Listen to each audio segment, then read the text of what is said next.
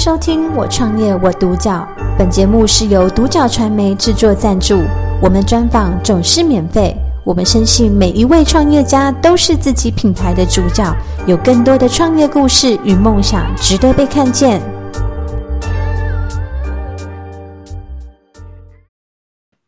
Hello，大家好，我是今天的独角主播雅文。今天非常荣幸的邀请到我们 Win 的语言人生创办人陈香明。Hello，Win。Hello，雅文，大家好。听众朋友们，Win 是一位喜欢自学语言的台湾人，他很厉害的学过了八种的语言，能沟通的语言有英文、日文以及韩文。曾经，他是一位个性很内向、不擅长与人互动，到后来在探索自我的过程中，开启了实践人生的一条道路。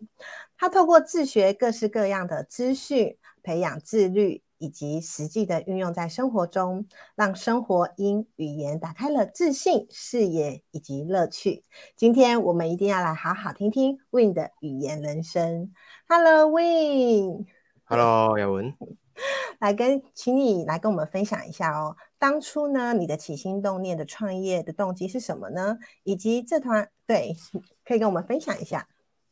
好，那我为什么想要建立部落格呢？这应该可以追溯到我大三，呃，大三的时候，那时候我的学校专题刚结束啊，大四也没有跟你说一定要去实习干嘛的，所以到毕业前这段时间呢，我们其实都还是算蛮闲的啦。可是你随着毕业的时间越来越近，你还是要去面对说你毕业后到底要干嘛嘛？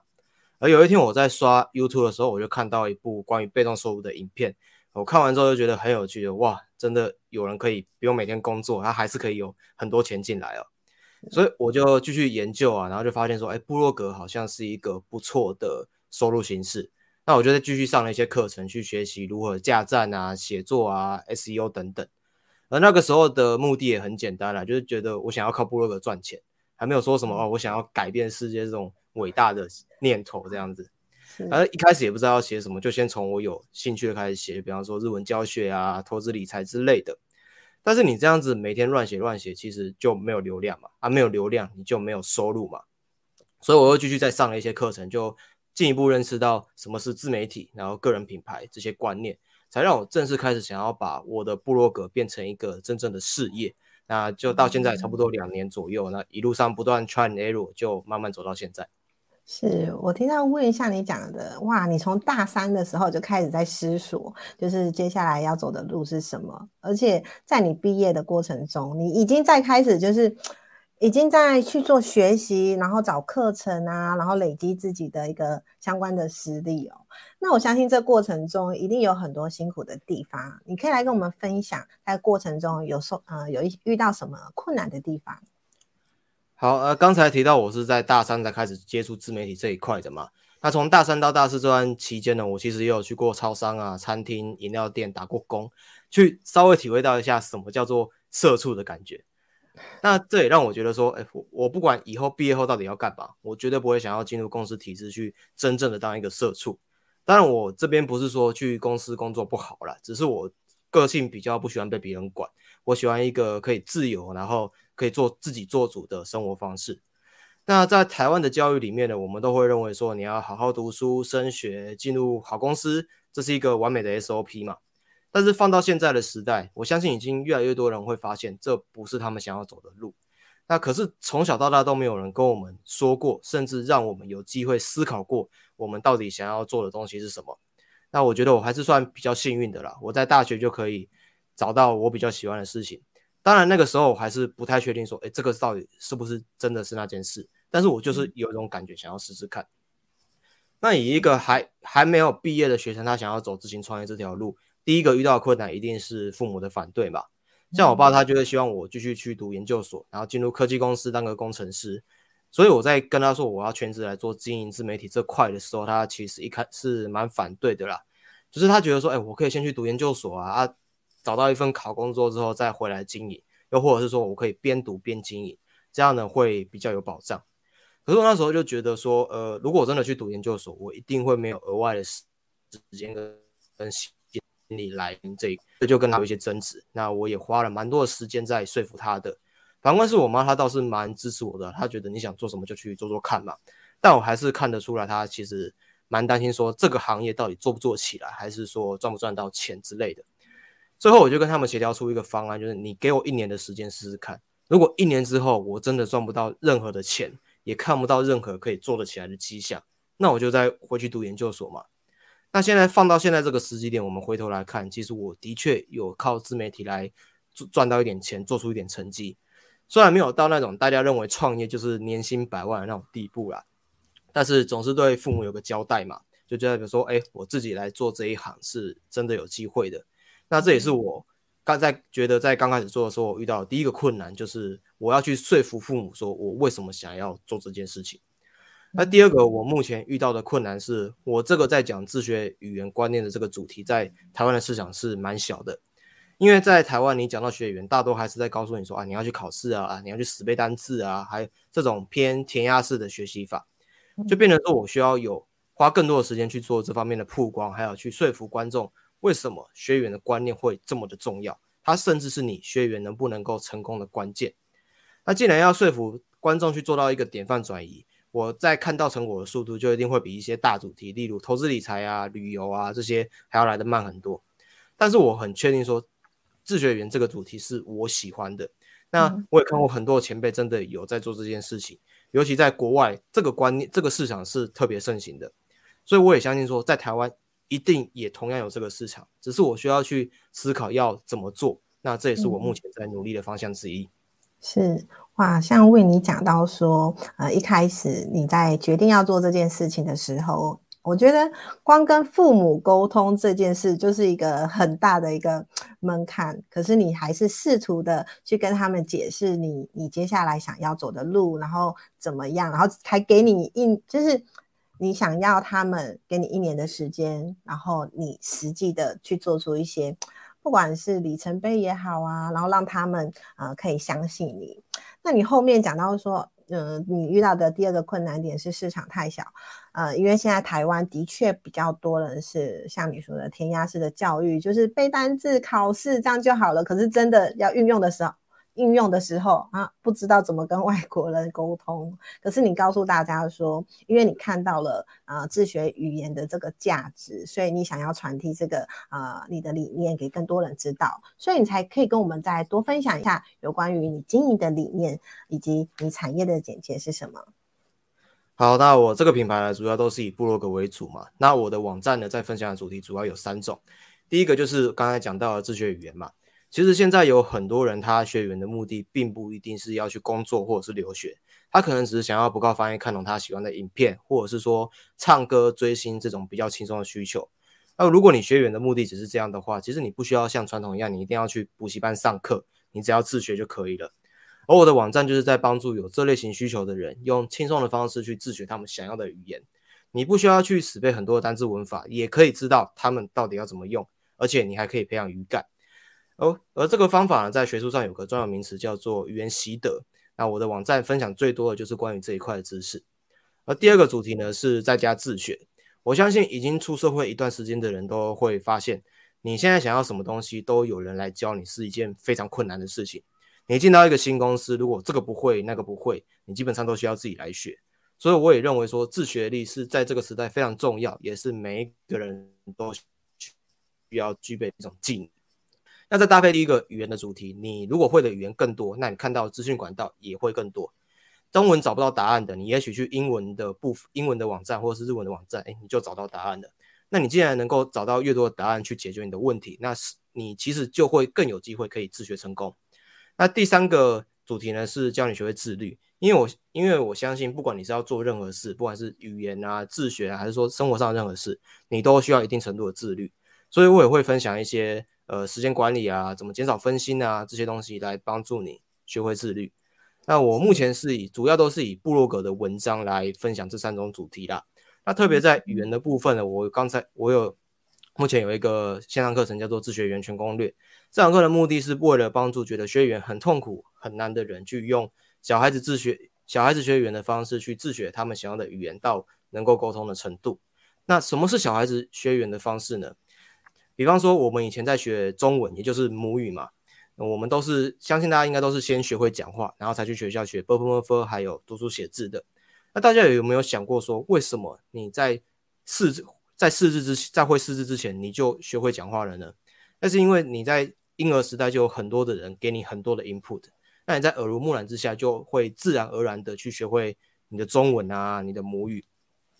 那我就是会用这样的方式搭配我自学语言的方法去包装成这套系统化的课程，从基本的单字文法啊、听说读写啊，还有语言交换呢，都会包含在里面。那你上完这堂课之后，如果你认真一点，大概三到六个月，最多一年，你就其实可以达到一个蛮不错的程度。那这个，如果你是觉得过去觉得你学语言有的经验很不好的人，嗯、那你都可以。觉得想要尝试一种不同的方法来达到你看电影、查资料都不需要翻译的这种需求，那你都可以来参考这些课程。那有些人可能会觉得说，啊、呃，我自学可能遇到问题没有人来帮我解决啊。那这个部分呢，你也可以，我们也有提供专属的学员脸书社团。如果你在上课过程中，你自学过程中你遇到任何的问题，你都可以在上面发问。那这个是我目前有的产品还有服务这样子。是。哇，像你为你提到说，啊、你们现在有一个线上课程是自学语言全攻略，告诉大家是要怎么样培养好的，就是啊、正确的一个心态来做学习哦。学习的过程中，其实是要有一个。呃，很自然的去吸收啊、你说很多的 input，就像小朋友一样，他是听了很多语言以后才开始说，哎，怎么样去，不管是沟通啊，或者是实际的运用。那我也很希望说，大家就是在学习的过程中，因为你的啊、呃、这样的课程，然后让他们遇到外国人啊，可以侃侃而谈有关于自己的故事，或者是介绍台湾。那我相信说，很多的学员呢、啊，一定给你很多的一个回馈。你有没有就是你自己本身成就的来源，以及学员一些小故事呢？好，那这个问题呢，我觉得可以分成内在跟外在两个层面来讨论哈。那首先是内在，也就是自我满足的部分。当我在创作，特别是在写作的时候呢，我常常容易会进入一种心流的状态，就是那种哇，你在键盘上打字的时候，就那种下笔很兴奋，下笔如有神那种感觉。而会产生这种感觉的文章，通常都是我在写我的想法啊，我的生活啊，或者是一些我相信的事情。那我想要把这些东西分享出去。而在写完的当下，我也会有种你去工作了很久，然后腰酸背痛，去按摩店按摩一次之后呢，那种通体舒畅的感觉。我不知道大家可不可以体会啦。那外在的部分又可以再细分成两个。那第一个就是读者对我文章的肯定，特别是在语言相关的文章啦。因为我刚才提过说，我在分享的是一些非主流的学习方法嘛。那当有人真的愿意尝试，那也有一些收获之后呢，他们其实有些就会也会回信给我。就比方说有一个读者，他回信有一天寄信给我说，他原本很讨厌英文，但是他看了我的文章之后呢，就渐渐的越来越喜欢英文。那也有学生觉得说，他透过我的课程之后呢，就考到他想要的语言证照之类的。那看到这些回馈之后，我其实就会觉得说啊，我的内容是对人有帮助的。诶，是有人想要看到我的内容的，那我就会又有动力想要继续写下一篇的文章。那下一个外在的肯定就是第三者对我这个人本身的肯定，就比方、嗯、这个就部分就比较偏软实力了啦。就比方说我平常做事的方式啊，我讲出来的话啊，都开始陆陆续续有一些人给我一些肯定。就比方说今天雅文来邀请我分享，嗯、那其实对我来说也是一种很大的肯定。那这些外在的肯定，我就会把它存下来。那当我的自我满足已经不够了，我真的非常低潮的时候，那我就会把这些外在的肯定把它拿出来稍微看一下，来提醒自己说，诶，也许我并没有那么糟，我现在所感觉到的所有不顺，都只是短期的而已，过了就好了。那想到这里，我就会比较容易重新振作起来，然后继续经营下去。是哇，Win，我觉得今天也非常的荣幸可以邀请到你耶，因为的确在你刚刚跟我们分享的过程中啊，我觉得你的自信，然后你的逻辑都非常的呃谈吐都非常的很棒很好，然后呃像你刚刚提到说，哎，学员也给你很多的回馈，你发挥了一个自己哇最大的。那个讲价值吗？还是你的天赋？就是你把你自己知道的东西啊分享出去，然后进而帮助到他人，对于语语言这件事情更可以哇燃起了自己的一个兴趣跟热忱哦。那我想要问一下 Win 哦，所以接下来你的短中长期的规划以及发展的潜力是什么？好，那短期的话呢，我会想要持续推出自己的产品啦。虽然刚才提到我有一堂语言的线上课程嘛，但是我还是想要继续针对不同程度以及不同需求的人，去让我的产品多样化，来帮助这些有需要的人。就比方说，我明年可能会想要建立一个自学语言的客制化咨询啊，又或者是说跟自学的软实力，例如时间管理要怎么做这样的工作坊之类的产品。那我也会，我也会想要开公司，例如去把我这个品牌变成一个社会所普遍认认证的所谓真正的事业这样子。那你有事业就会开始有一些收入嘛？那毕竟你要创业，你还是要务实一点，钱还是很重要的。而中期，我目前对于这个品牌的最终目标是，我想要专建立一个专门用语言习得来学语言的一种线上学院，就有点像是哈号那样子吧。但是就是 focus 在语言的部分。虽然现在台湾也有一些平台在做类似的事情呢、啊，例如 VoiceTube，它有一个 V Class 嘛。但是在我观察下来，大部分还是偏传统的学习法，又或者是说它的语言数会比较少，就只有基本的英文、日文这些。而我会想做的是邀请各个会各种语言，然后认同语言系的这个学员方法的专家来我的平台上开课，让在台湾呢，不管是你想要学英文、日文，还是说其他冷门语言的人，他都有一个管道可以去学习。那这个部分语言的部分发展起来之后，我就会再慢慢扩展到其他的领域，去培养更多自学的人才。那可是这部分我就还没有想得很细啦，呃，比较长嘛，那我就会比较天马行空一点。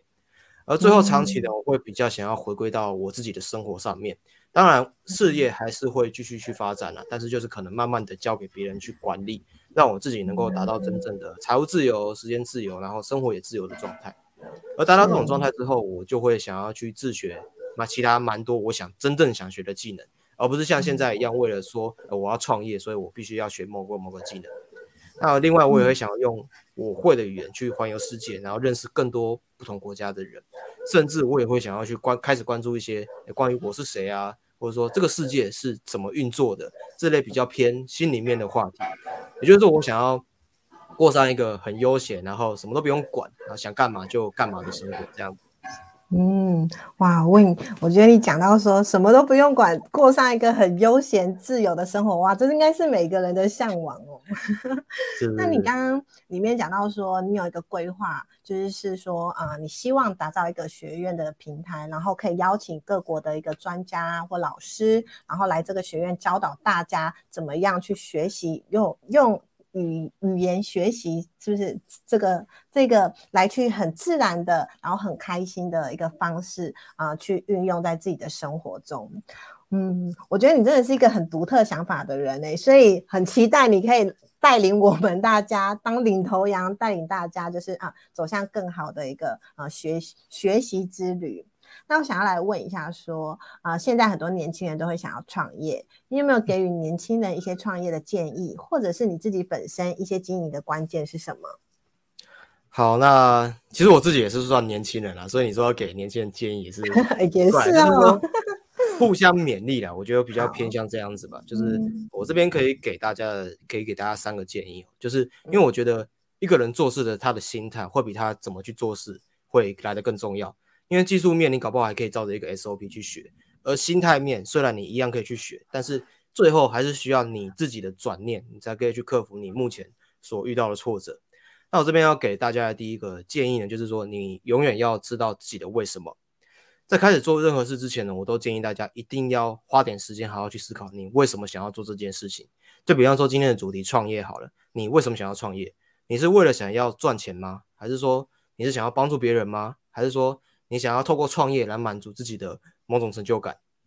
就大概在二零二零年的时候吧，自媒体、个人品牌这些主题的这些名词的声量被炒得越来越高。不管是大的企业家或者是小的 KOL，他都跟你说啊，你一定要来做个人品牌，你一定要来做自媒体，不然你就会被时代淘汰啊之类的。然后真的有一些人就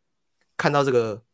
机会，他就一窝蜂的跑进来做了。可是过了一段时间，我就看到说，欸，有些人就会觉得说他。啊，做自媒体好难呐、啊，没有流量啊，或者是说，呃，我甚至没有时间来做这些事情，然后就慢慢的不做了。那在我看来呢，这些人就是他不是很确，大部分都不是很确定他为什么想要来做个人品牌这个部分。所以，如果你很清楚你为什么想要做这件事情的话，你在遇到任何的问题，你其实都会很积极的去解决，而不是一直在抱怨说啊社会不公啊，市场不好啊，我的家人不支持啊等等的因素。而第二个建议就是，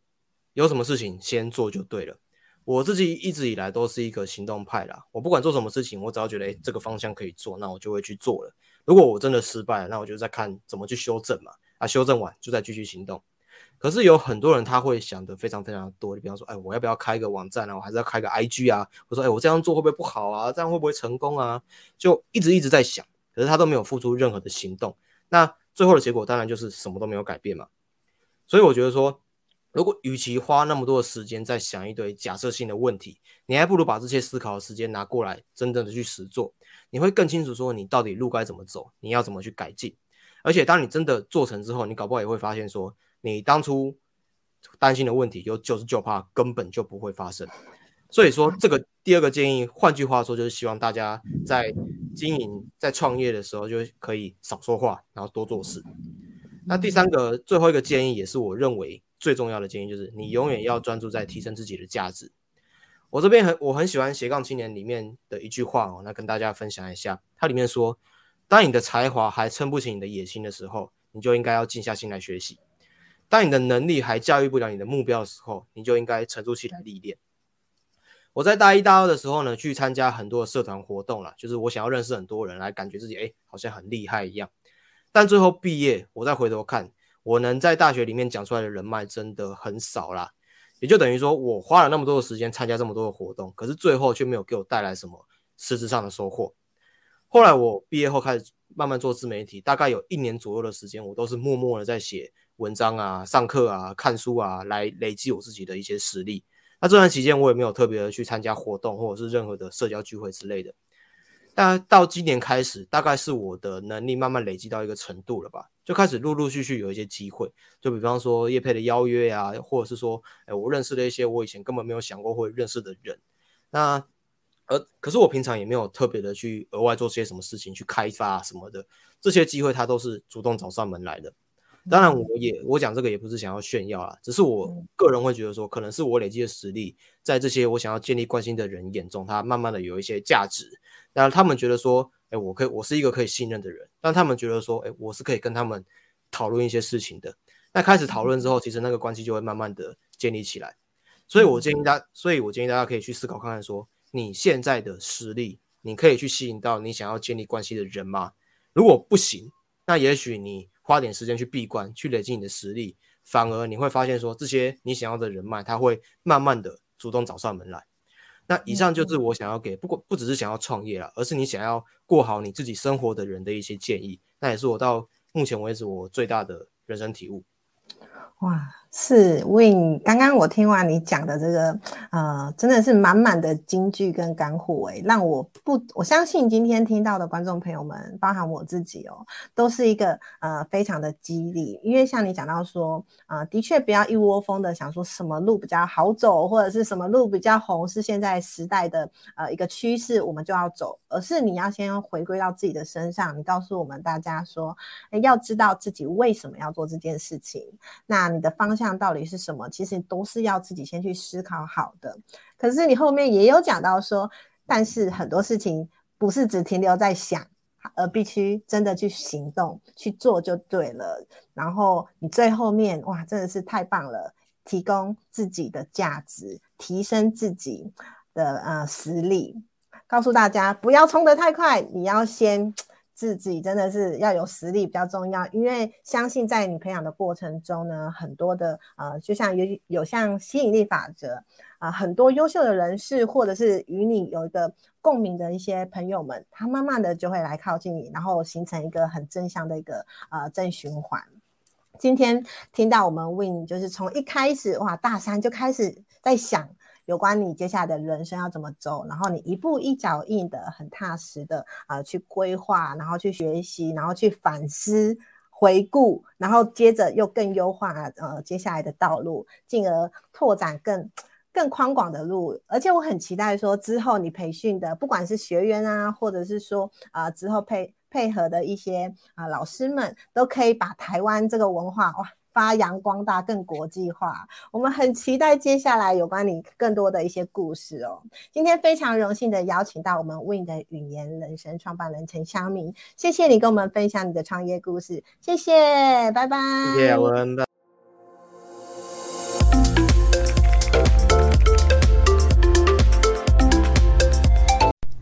感谢收听《我创业我独角》，